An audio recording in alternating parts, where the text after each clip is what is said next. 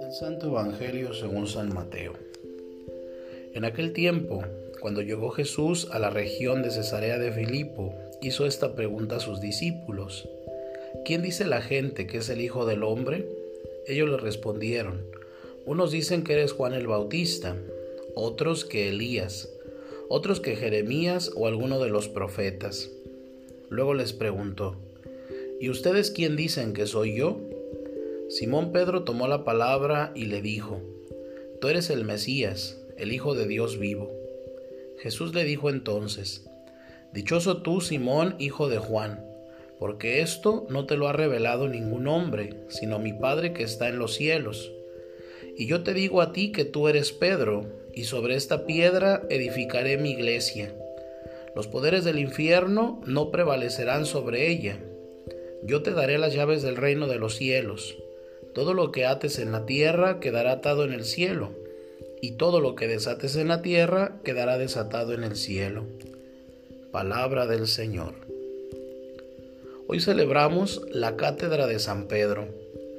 Desde el siglo IV, con esta celebración se quiere destacar el hecho de que, como un don de Jesucristo para nosotros, el edificio de su iglesia se apoya sobre el príncipe de los apóstoles, quien goza de una ayuda divina peculiar para realizar esta misión.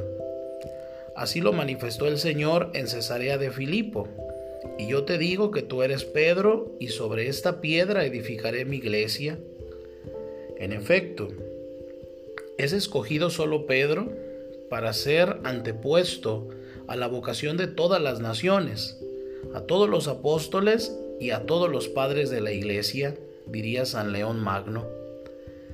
Desde su inicio, la iglesia se ha beneficiado del ministerio petrino, de manera que San Pedro y sus sucesores han precedido la caridad, han sido fuente de unidad y muy especialmente han tenido la misión de confirmar en la verdad a sus hermanos. Jesús, una vez resucitado, confirmó esta misión a Pedro. Él, que profundamente arrepentido, ya había llorado su triple negación ante Jesús, ahora hace una triple manifestación de amor. Señor, tú lo sabes todo, tú sabes que te amo. Entonces el apóstol vio con consuelo cómo Jesucristo no se desdijo de él, y por tres veces lo confirmó en el ministerio que antes le había sido anunciado, apacienta mis ovejas. Esta potestad no es por mérito propio, como tampoco lo fue la declaración de fe de Simón en Cesarea no te he revelado esto ni la carne ni la sangre, sino mi Padre que está en los cielos.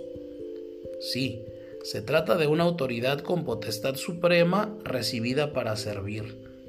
Es por esto que el romano pontífice, cuando firma sus escritos, lo hace con el siguiente título honorífico, Servus Servorum Dei. Se trata, por tanto, de un poder para servir la causa de la unidad fundamentada sobre la verdad. Hagamos el propósito de rezar por el sucesor de Pedro, de prestar atento obsequio a sus palabras y de agradecer a Dios este gran regalo.